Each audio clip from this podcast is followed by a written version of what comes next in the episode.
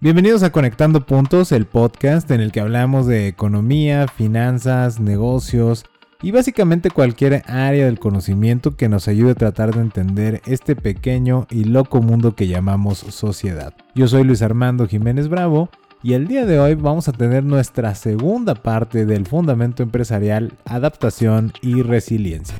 Este podcast es una producción de Blackbot. Bienvenidos a Conectando, Puntos con Luis Armando Jiménez Bravo, presentado por CESC Consultores. Conectando Puntos. Para esta segunda parte me acompaña nuevamente mi socia Imelda Schaefer. ¿Cómo estás de regresar para continuar este fundamento? Yo muy bien, muchas gracias. ¿Y tú cómo te sientes?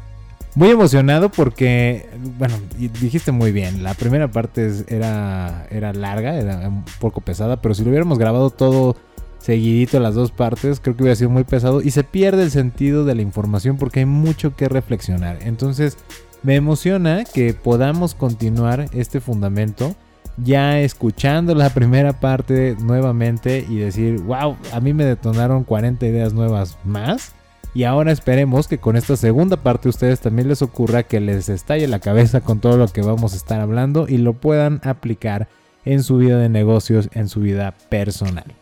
Estás escuchando Conectando, Puntos con Luis Armando Jiménez Bravo. Bien, nos quedamos en las formas de fortalecer el fundamento de adaptación y resiliencia. Ahora vamos a abordar nuestra tercera forma que es desarrollar la creatividad. En esta parte, si bien hablar de creatividad es extremadamente extenso, complejo y muy variado, le vamos a dar un enfoque para fortalecer este fundamento y vamos a entender el desarrollo de la creatividad de la siguiente manera como esa capacidad que te ayuda a tomar lo que tienes y usarlo de maneras no convencionales o usuales para adaptarte o sobrevivir. Y aquí el tema de, oye, ¿cómo puedo desarrollar la creatividad para fortalecer este fundamento? Está en, antes de ejecutar, imaginar, visualizar escenarios diferentes. Ya hablábamos de empresas como Toys R Us, hablábamos de Kodak, hablábamos de PayPal, hablábamos de Ford y hablamos de varias empresas muy interesantes los casos en, esta, en la primera parte previa. Y la idea central, la enseñanza por así decirlo es yo cómo puedo utilizar mi ejercicio de creación, visualización e imaginación para que yo en mi mente pueda crear escenarios posibles con los recursos que tengo actualmente y utilizarlos de diversas formas y todo ocurre desde nuestro interior. ¿Cómo los puedo estar utilizando? ¿Qué pasaría si? Ya lo hemos dicho en otras emisiones. El estarse preguntando constantemente, ¿qué pasa si eh, este recurso que yo tengo también lo pudiera utilizar de esta otra manera? Si pudiera optimizar, por ejemplo, de una flotilla de automóviles, le pudiera dar una, una segunda parte de uso, si pudiera optimizar el tema del desgasto que tiene, la parte logística, etcétera. Todo esto tiene que ver con el desarrollo de la creatividad, porque esto nos va a conducir en el ejercicio creativo hacia la optimización. Cómo a un solo recurso le puedo utilizar para realizar varias funciones o hacer varias cosas. Y como a mí me encanta siempre dar ejemplos, un buen ejemplo sobre la adaptación y pues una manera de, de creatividad, por decirlo así. No sé si han visto la noticia del último blockbuster del mundo que está en Oregon, en Estados Unidos, que ahora se transforma en una atracción turística nostálgica, por decirlo así. Lo estuve investigando un poco y es interesante porque, bueno, es un tipo hotel, entre comillas, más bien como que rentas la noche en ese blockbuster para ver todas las películas VHS que quieras. Em, te puedes quedar toda la noche, creo que hasta con cuatro personas, si recuerdo bien con pizzas, refrescos y otros alimentos incluidos y hacen un ambiente muy de los noventas. En estos momentos están haciendo una prueba, están viendo si eso va, va, a funcionar, pero vi muchas reacciones de las personas y a mí también me llamó mucho la atención porque dije, wow, o sea, qué manera tan creativa de adaptarse a la situación, justamente. Porque aparte de eso, sí da esa parte nostálgica de, de los noventas. Y aparte de eso, también luego lo pensé, dije, yo recuerdo que rentaba ciertas películas en VHS que no encuentro ni en Netflix ni en Amazon. Este, no he buscado en todas las plataformas, pero pues sí hay cosas que ya no encuentras. Entonces se me hizo una, una parte muy, muy padre de hacerlo. Ya veremos cómo van lo de las pruebas. Y veremos cómo le va a este blockbuster de, como dicen, el último blockbuster del, del mundo.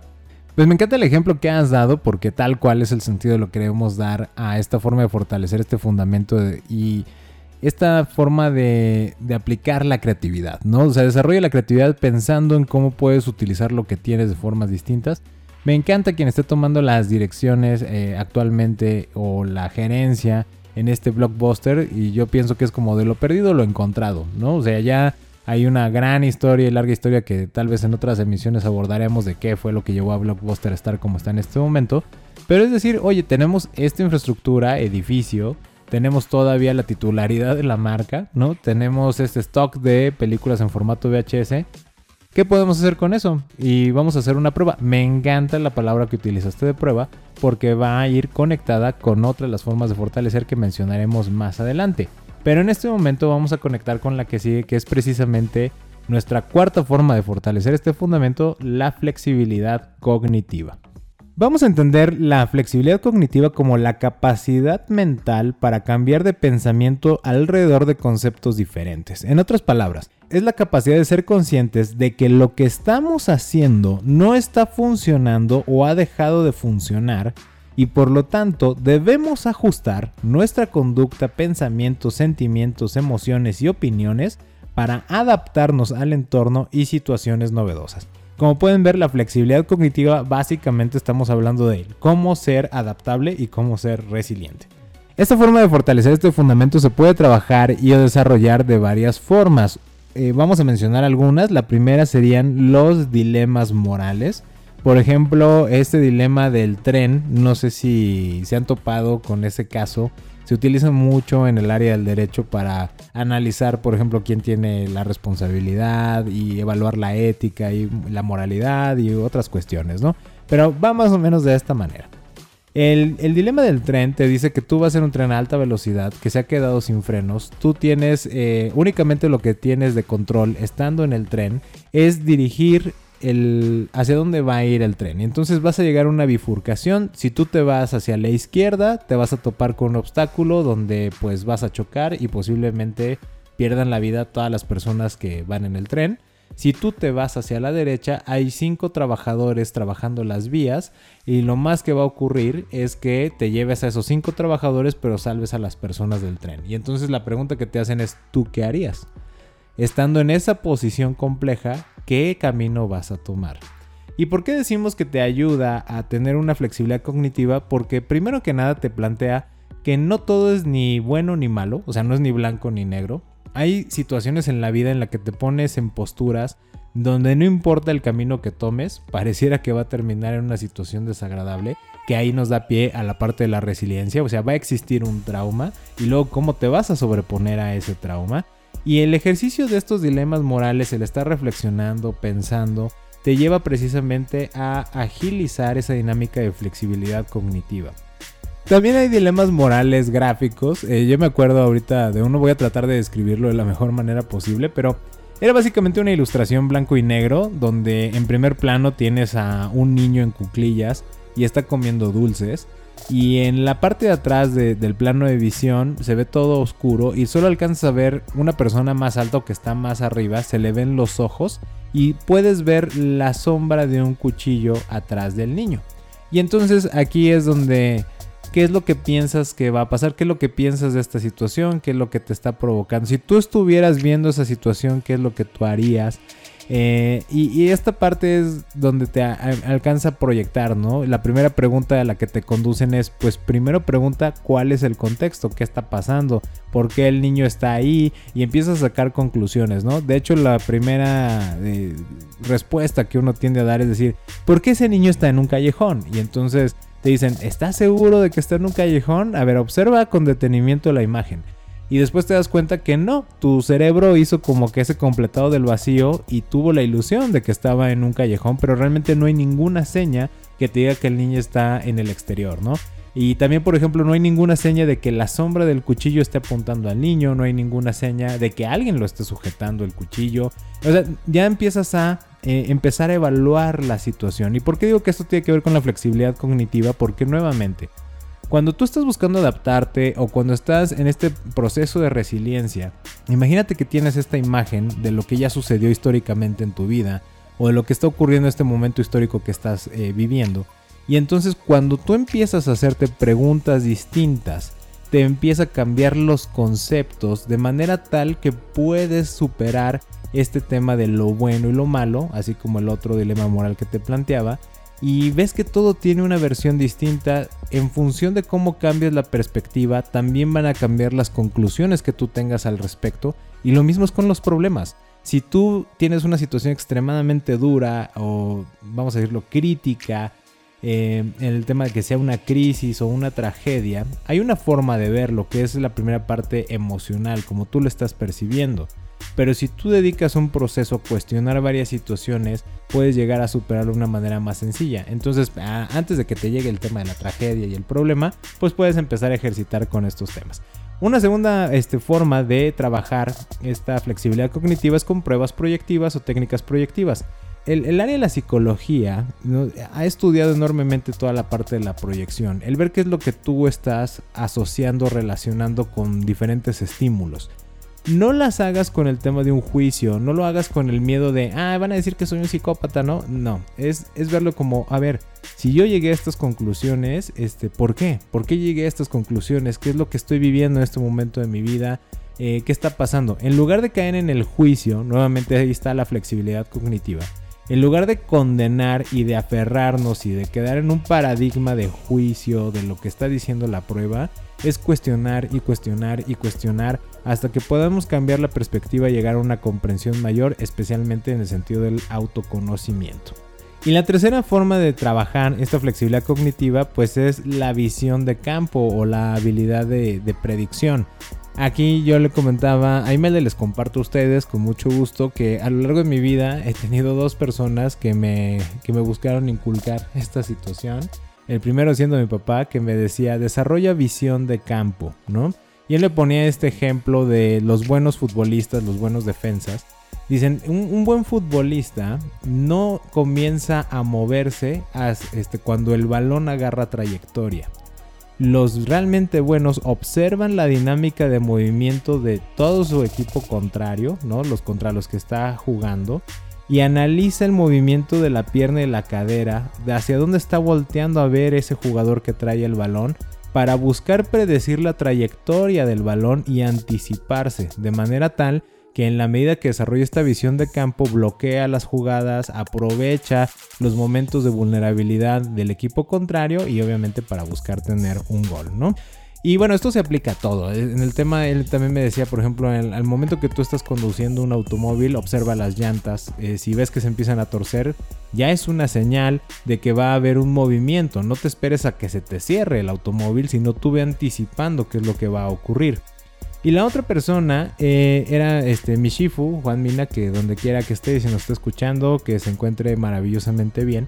Él me decía, tú puedes ver que la hoja se mece con el viento y tú crees que es por la hoja misma, ¿no? O sea, estás viendo la consecuencia.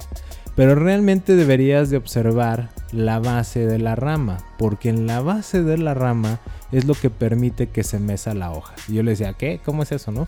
Decía, claro, porque gracias a que existe una rama con una base sólida, permite que las hojas tengan un fundamento fuerte y entonces se dé este fenómeno del movimiento.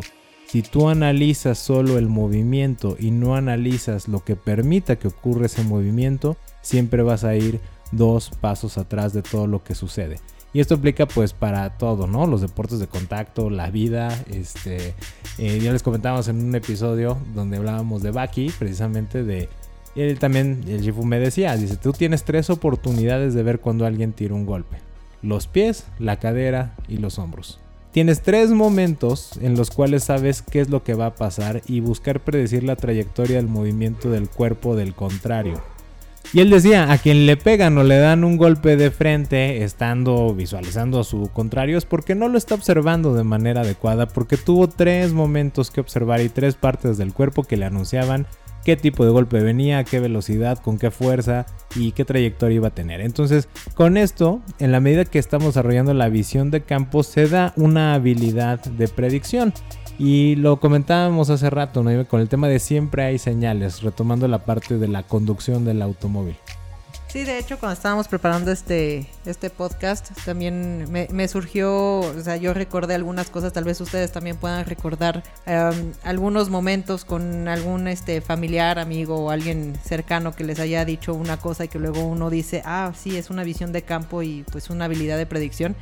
A mí me pasó con mi padre también con el automóvil él siendo motociclista, bueno, pues tenía que tener una visión de campo mucho más desarrollada porque, bueno, pues un accidente en moto no es lo mismo que con, con un automóvil. Entonces él me decía, por ejemplo, dos cosas muy importantes. Me decía, siempre observa debajo de un, de un camión urbano, vamos a decirlo así. Siempre, cuando esté parado, siempre observa debajo de él. Y yo así, ¿por qué? Dice, busca sombras porque las sombras de los pies de las personas que se van, que podrían atravesarse, que tú no los ves. Y también la segunda, que esa siempre se me quedó muy, muy, este, muy marcada, era detrás de una pelota siempre hay un niño.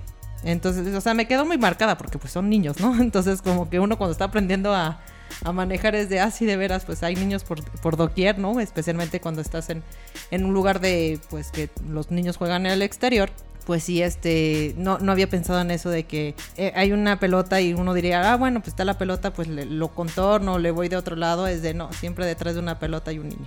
Entonces, esas son señales. Eh, lo que decía Luis es de que eso lo, lo, estuve analizando y dije, bueno, es que en nuestra visión de campo, si desarrollamos nuestra visión de campo, tenemos una habilidad de predicción y siempre habrá señales de algo de los ejemplos que estuvimos diciendo anteriormente, y hay muchísimas empresas, negocios que hubo, errores, todo el mundo hace errores, somos humanos y todo, pero al mismo tiempo digo, sabes que definitivamente tenemos que tener esa visión de campo, desarrollarla muy bien, porque todo tiene señales. El niño viene detrás de una pelota, hay sombra debajo del, del, del camión urbano. Antes de un golpe está, tienes tres señales. O sea, es como cuando uno dice, ah, no, no vio el, golpe venir, es porque efectivamente no estás observando. Entonces, cuando estamos analizando las cosas, cuando estamos observando a nuestro alrededor lo que está sucediendo, siempre habrá una cierta sensación, hay una cierta señal que ya te está prediciendo lo que va a suceder. Entonces el desarrollar nuestra visión de campo creo que es una de las, o sea, todas son importantes, pero creo que es una muy fuerte porque es como todo, todo en la vida, yo siento, ahora sí me voy muy, este, muy romántica en ese sentido, pero todo en la vida te da señal. Una planta te da señal cuando está bien, cuando está mal. Hasta el clima, ¿no? Decimos, ya se siente, no sé, los vientos fríos, ya se siente, la... puedo oler el agua, va a llover. Todo tiene señales y hablando en las empresas, una cosa es el liderazgo, otra cosa fueron las decisiones que se tomaron y pues sí, pues desgraciadamente pues habrá situaciones que pues así pasarán, pero creo que todo puede ser predecible porque en el momento que tienes esa visión de campo puedes ver esas señales. Me encanta cómo lo estás diciendo porque lo quiero complementar con la parte de confía en tus sentidos y lo quiero vincular, conectar con el tema de los negocios. Eh, si bien es cierto, la palabra visión de campo pareciera que únicamente tienes que utilizar los ojos, pero no, hablamos de una visión de campo. Eh, decía mi chifu, este, ve con los oídos, ¿no? y así como, ah, órale, muy bien. no entendía lo que me decía, pero ah, bueno, hasta que lo ejerces en la práctica. Y lo que mencionaba es, tienes que confiar en todos tus sentidos, no solo en tus ojos y ya te van a procesar la información de manera inmediata. No necesariamente tienes que sobrepensar las cosas. En ocasiones simplemente responde y ya vas a tener la respuesta adecuada si confías en tus sentidos. ¿Y por qué digo que lo conecto con el tema de los negocios? Antes de que yo empiece a ver una gran rotación de personal, que eso ya sería como cuando el viento empieza a mecer la, rama o cuando ya ves el balón enfrente de ti, ¿no? Eh, antes de que tú veas eso, en el tema de la empresa hay muchos gestos de los empleados.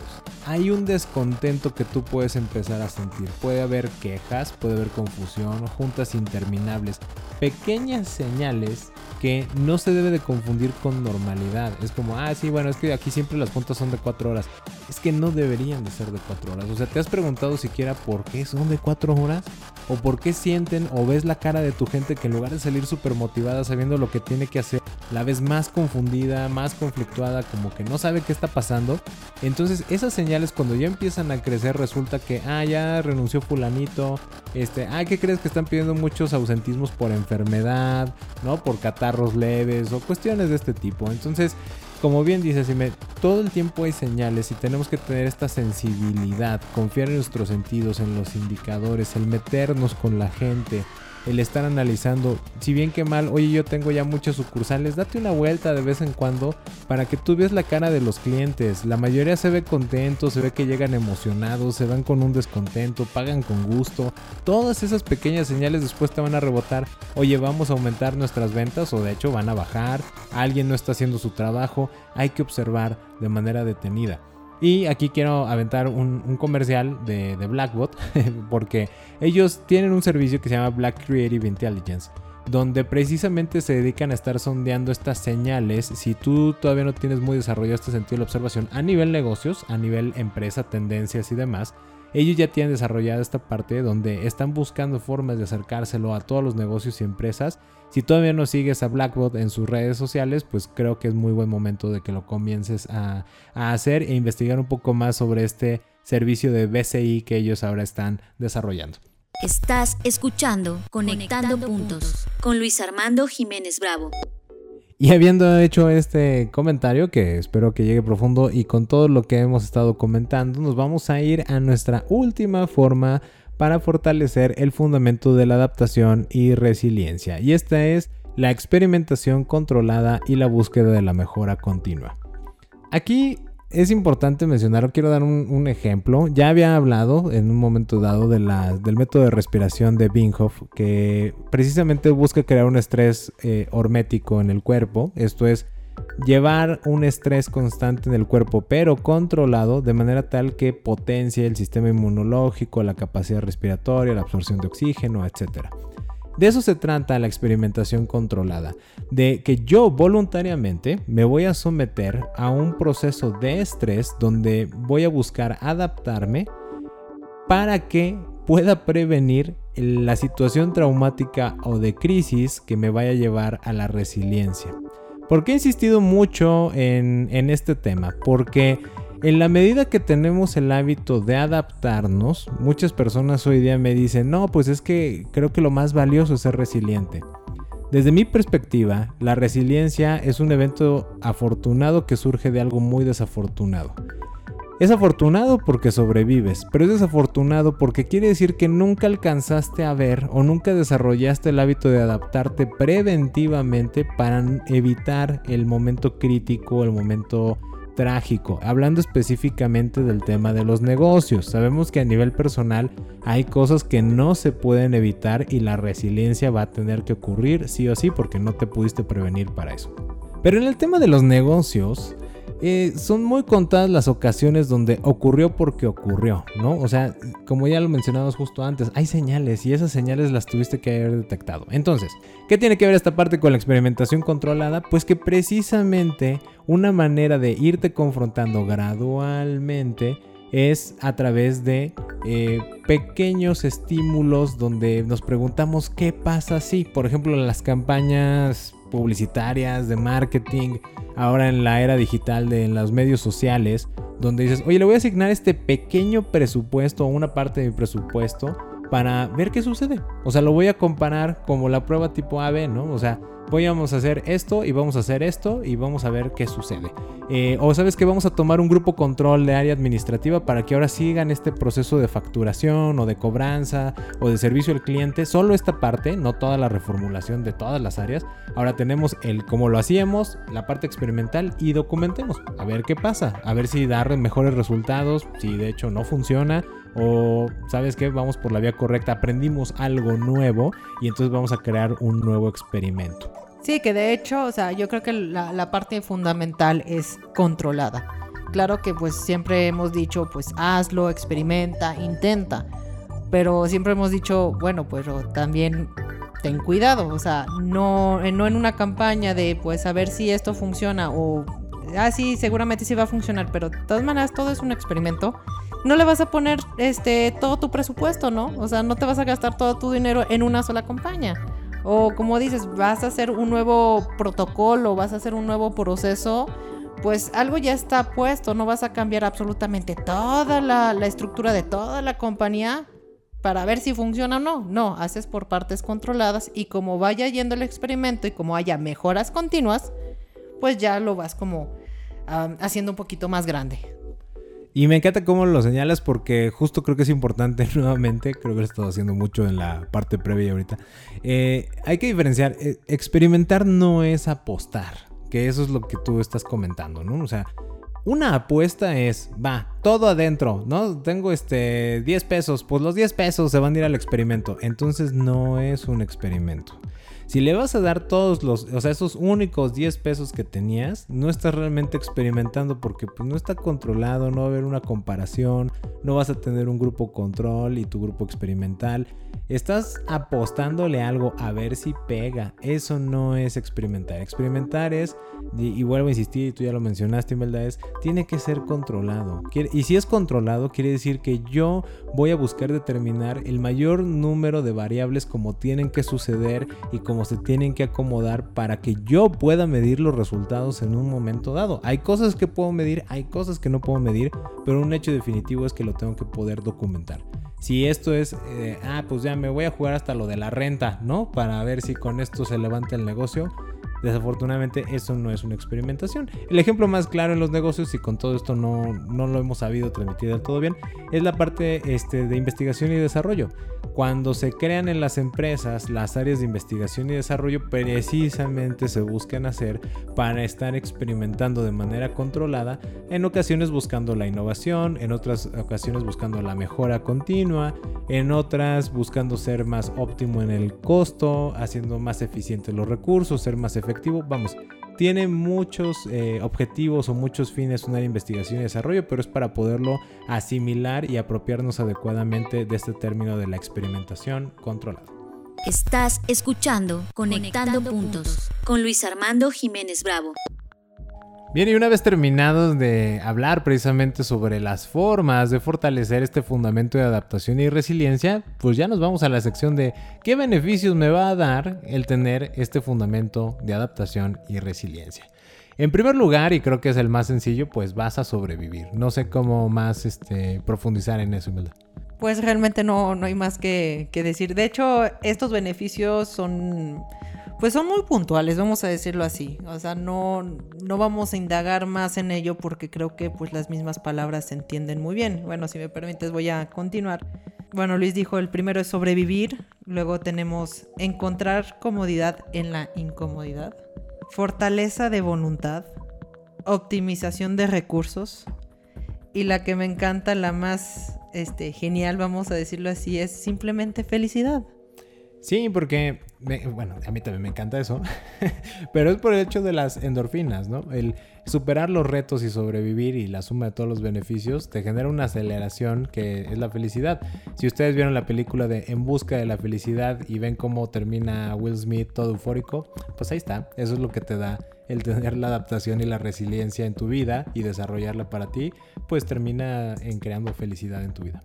Y ya manera de conclusión de esta segunda parte del fundamento de adaptación y resiliencia, pues hay que concluir creo que con lo pareciera más evidente, Imelda. Y es este tema de que pues para forjar todo esto que ya comentamos, para practicarlo, para estarlo ejecutando de una manera consistente y constante, sí se requiere fuerza de voluntad. Por eso hablábamos que uno de los beneficios, y así muy puntualmente, es pues te da más fuerza de voluntad porque la repetición constante te va forjando lo que se le llama carácter, ¿no? E, esta parte donde ya no me caigo en pánico, ya no me angustio de cualquier cosa, ya no caigo en miedo, eh, tengo ya esta visión inclusive prospectiva que me permite mantener el temple y esa templanza pues se va viendo en resultados positivos no solo para mí sino como líder hacia todos los demás con los que convivo. Especialmente que esto también te ayuda a tener ah, estructura y organización.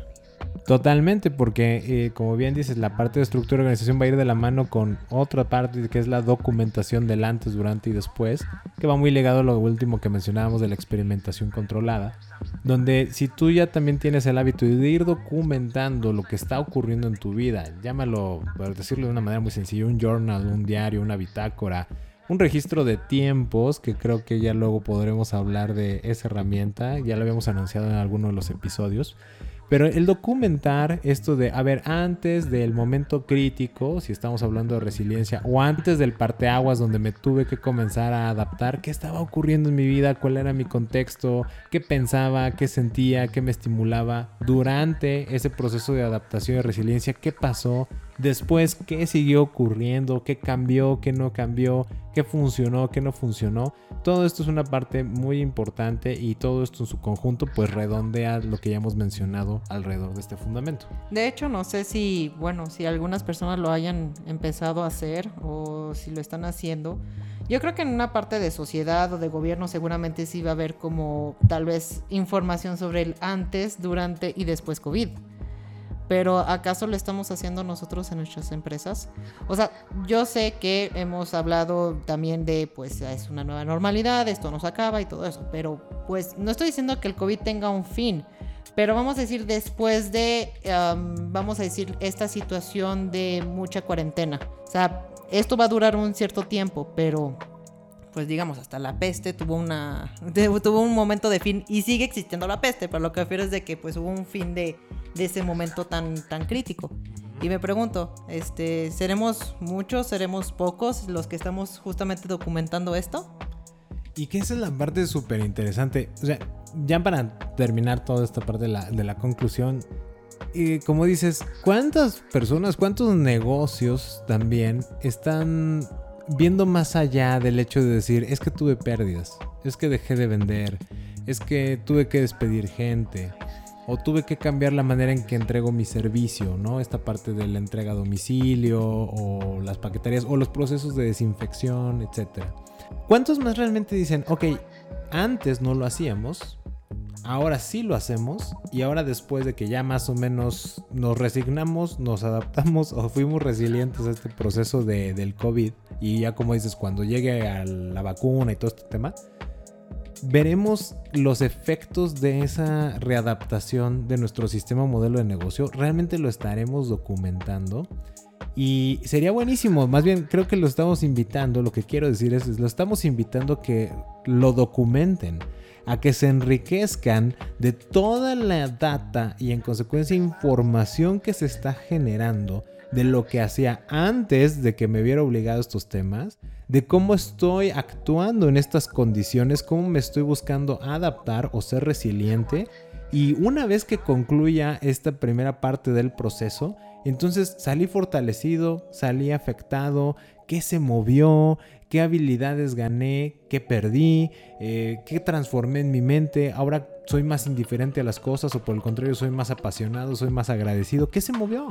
Y también sabemos que afecta a nivel personal. Entonces todo esto me, me encanta porque haciendo honor a conectando puntos, Justo con este cierre de conclusión les quiero decir que nos va a conectar para el último fundamento empresarial que es el diseño del sistema. Pero ya hablaremos de eso en la siguiente emisión. Aquí vamos a pausar esta segunda parte del fundamento de adaptación y resiliencia. No sin antes nuevamente invitarlos a que sigan las recomendaciones de los documentos, podcasts, libros y demás que estamos revisando eh, y publicamos en la aplicación de People en la cuenta email Black Ops también pueden dejar sus comentarios cuando publiquemos este podcast en nuestra página de Facebook, que es arroba consultores, arroba SESC consultores, o directamente escríbanos un correo electrónico a través de nuestra página de internet www.sesc.com.mx. Esto es www.sesc.com.mx. Yo soy Luis Armando Jiménez Bravo. Y Jamela Sheffer. Y los invitamos a que sigamos conectando. Escuchaste Conectando, puntos, con Luis Armando Jiménez Bravo, presentado por CESC Consultores. Conectando, puntos. Contenidos y conducción, Luis Armando Jiménez Bravo. Producción, John Black y Fernanda Rocha. Grabado en los estudios Blackbot.